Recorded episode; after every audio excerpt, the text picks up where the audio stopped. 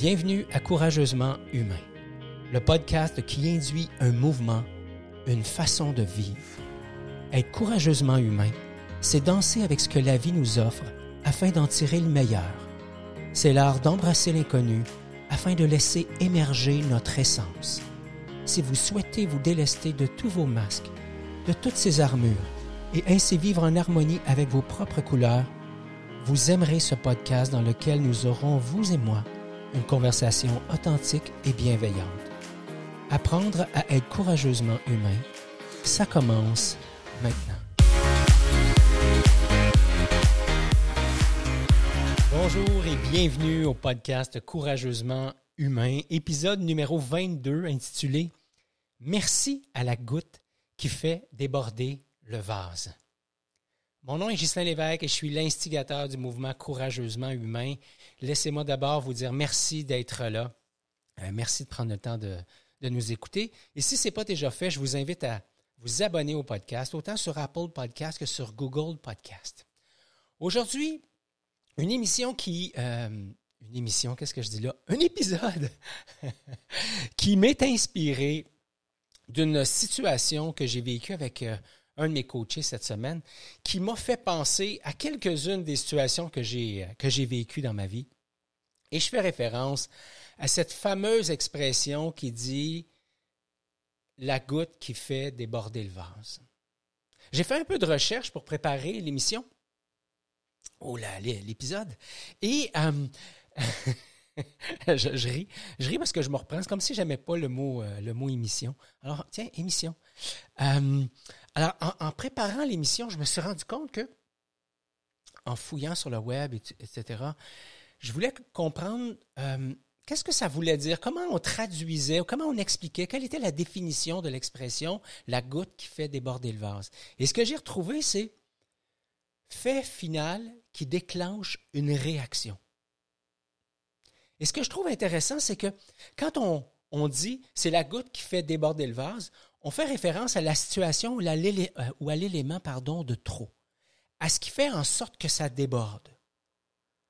On place notre attention sur le dernier instant, sur le dernier élément, le dernier geste, la dernière personne, bref, ce qui vient juste d'arriver qui fait que là, le vase déborde. Je vous présente trois histoires, puis vous allez voir où est-ce que je m'en vais avec ça. Première histoire, mon cadran, il n'a pas sonné un matin. Je me réveille en sursaut, je regarde l'heure, j'ai à peine le temps de me préparer, puis ça va être l'heure de partir. Je saute dans la douche, je me rase même pas, j'ai pas le temps, ça va être la journée pas rasée. Euh, j'accroche une barre euh, protéinée ou une barre, une barre quelconque parce que c'est comme ça que je vais prendre mon petit déjeuner. Je démarre en trombe, je conduis, je fais mes stops rapidement, J'essaie d'être prudent. J'arrive à l'autoroute, je réalise que j'ai pas mon cellulaire. Tabar! Je vire de bord, je rentre à la maison, j'accroche mon cellulaire, je reviens, j'essaie de rester zen. Et là, je me dis, ça va bien aller, ça va bien aller, je ne serai pas en retard. Je reprends l'autoroute et habituellement, ma route est, se passe super bien, c'est facile pour moi d'aller au bureau. Et là, bang, congestion, euh, je pète ma coche, le trafic dans mon histoire devient la goutte qui fait déborder le vase. Histoire numéro 2. J'ai rendu service à mon ami la semaine dernière. Je suis allé l'aider à déménager. Rendu chez lui, je me suis rendu compte qu'il n'y avait pas grand boîte de fête. Finalement, c'était plus juste de l'aider à transporter les boîtes, mais c'était de l'aider à préparer les boîtes et à transporter les boîtes ensuite.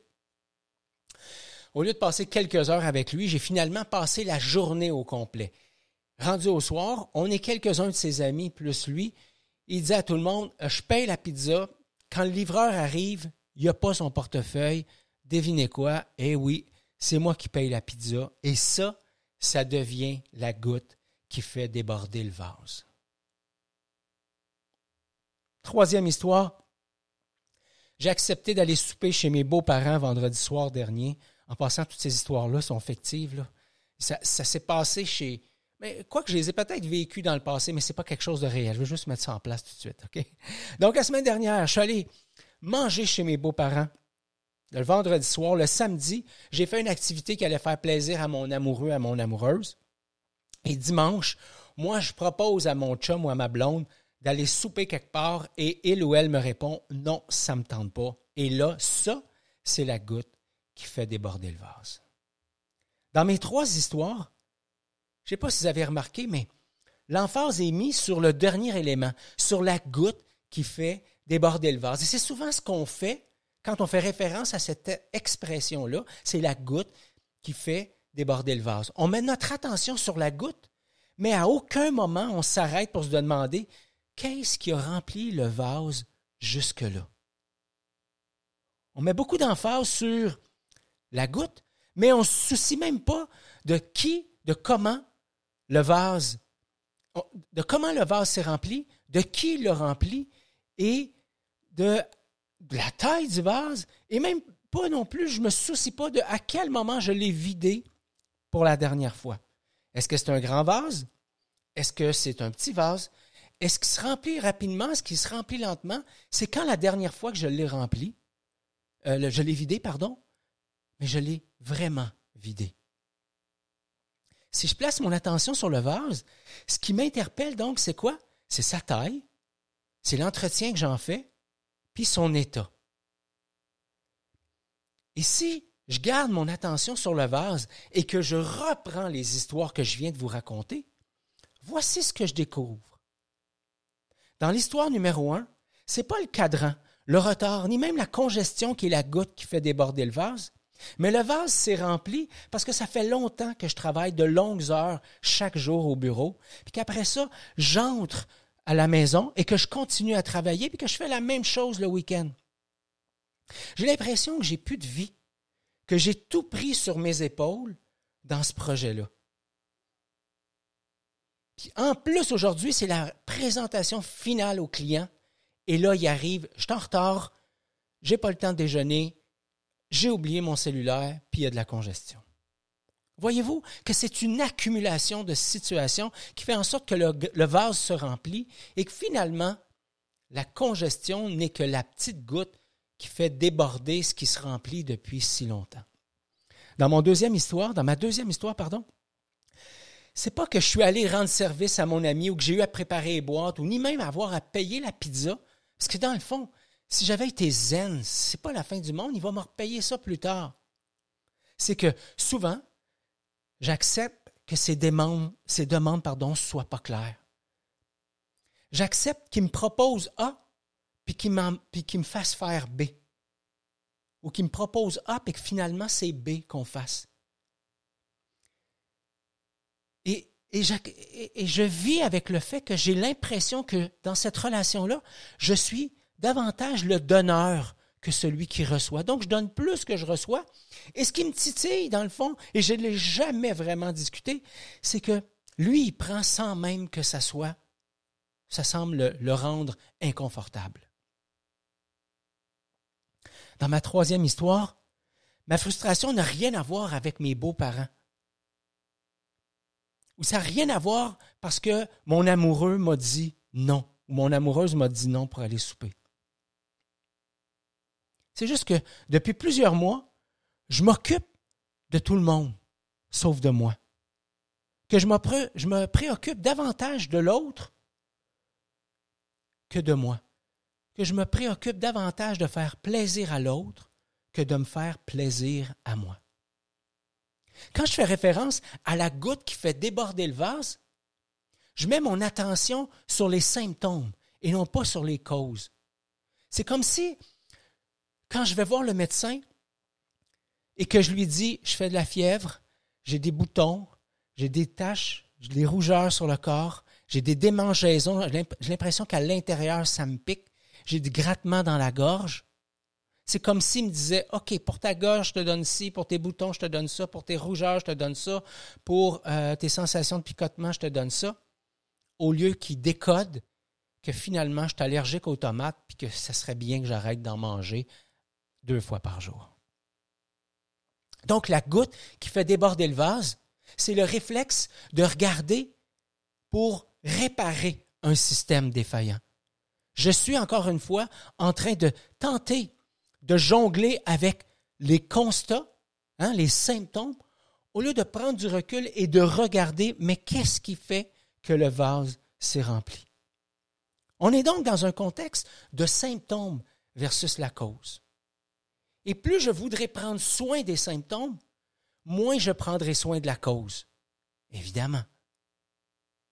Mais plus je place mon attention sur les symptômes, plus mon mental s'agite, plus ma frustration augmente, plus mes émotions deviennent entre guillemets négatives et moins mes besoins sont comblés. Quand je place mon attention sur les symptômes, j'ai l'impression que c'est un ensemble de choses qui déraillent, sans prendre conscience que la cause pourrait être responsable d'un ensemble de symptômes. Alors si je me si je place mon attention sur la cause et que je repasse pour une troisième fois mes histoires. Dans l'histoire numéro un, la cause c'est quoi? C'est que j'ai tout pris la pression. Je ne l'ai pas partagé. J'ai porté le singe de tout le monde. J'ai pas responsabilisé mon équipe. J'ai tout fait pour que ça marche. Dans la deuxième histoire, je donne sans compter. Je donne pour plaire, pour être aimé. Et le pire, c'est que j'écris sur l'ardoise et que je mets l'autre en dette. Je fais plaisir à mon ami, je fais ce qu'il veut. Et je lui dis jamais grand-chose, mais au fond de moi, j'accumule sur mon ardoise les frustrations. Je dis oui, mais dans la réalité, j'accumule parce qu'il y a un prix à mon oui. Et le pire là-dedans, c'est que je ne le dis pas à mon ami. Et en bout de ligne, la cause, c'est que j'ai tout fait pour être aimé. Troisième histoire, je dis oui à l'autre. Je m'assure de ne pas faire de vagues pour ne pas le perdre ou ne pas la perdre. Je ne dis pas réellement ce qui est là pour moi. Je ne dis pas ce que je vis. Puis je ne vis pas vraiment. Parce qu'encore une fois, j'ai tout fait pour ne pas perdre. J'ai tout fait, Gis. J'ai tout fait. Te le jure, j'ai tout fait. le constat, c'est que je n'écris pas j'ai tout fait, J apostrophe A-I, espace T-O-U-T, espace F-A-I-T, F-A-I-T, j'ai tout fait. Mais je l'écris plutôt en J apostrophe étouffé, le verbe étouffer. Ce n'est pas j'ai tout fait, c'est plutôt j'ai tout fait. La beauté dans la goutte qui fait déborder le vase, c'est qu'elle me, elle me procure une occasion. Une occasion de regarder le vase. Une occasion de regarder ce qui fait que le vase se remplit. Une occasion de casser le moule, de casser les réflexes, de, de briser les patterns, d'arrêter de faire ce que je fais ou ce que nous faisons ensemble dans cette dynamique-là depuis trop longtemps une occasion de voir les choses autrement, une occasion de me responsabiliser face à ce que je vis. Parce que quand je me responsabilise face à ce que je vis, j'arrête d'attendre que le contexte change, j'arrête d'attendre que mon ami, mon chum change, j'arrête d'attendre que mon patron change, que, que, que la, la business pour laquelle je travaille arrête de me mettre de la pression, je me tourne vers moi, je prends mes responsabilités. Ça me donne donc une occasion de transformer ce qui est là. Et plus encore, ça me donne une occasion de m'aimer vraiment.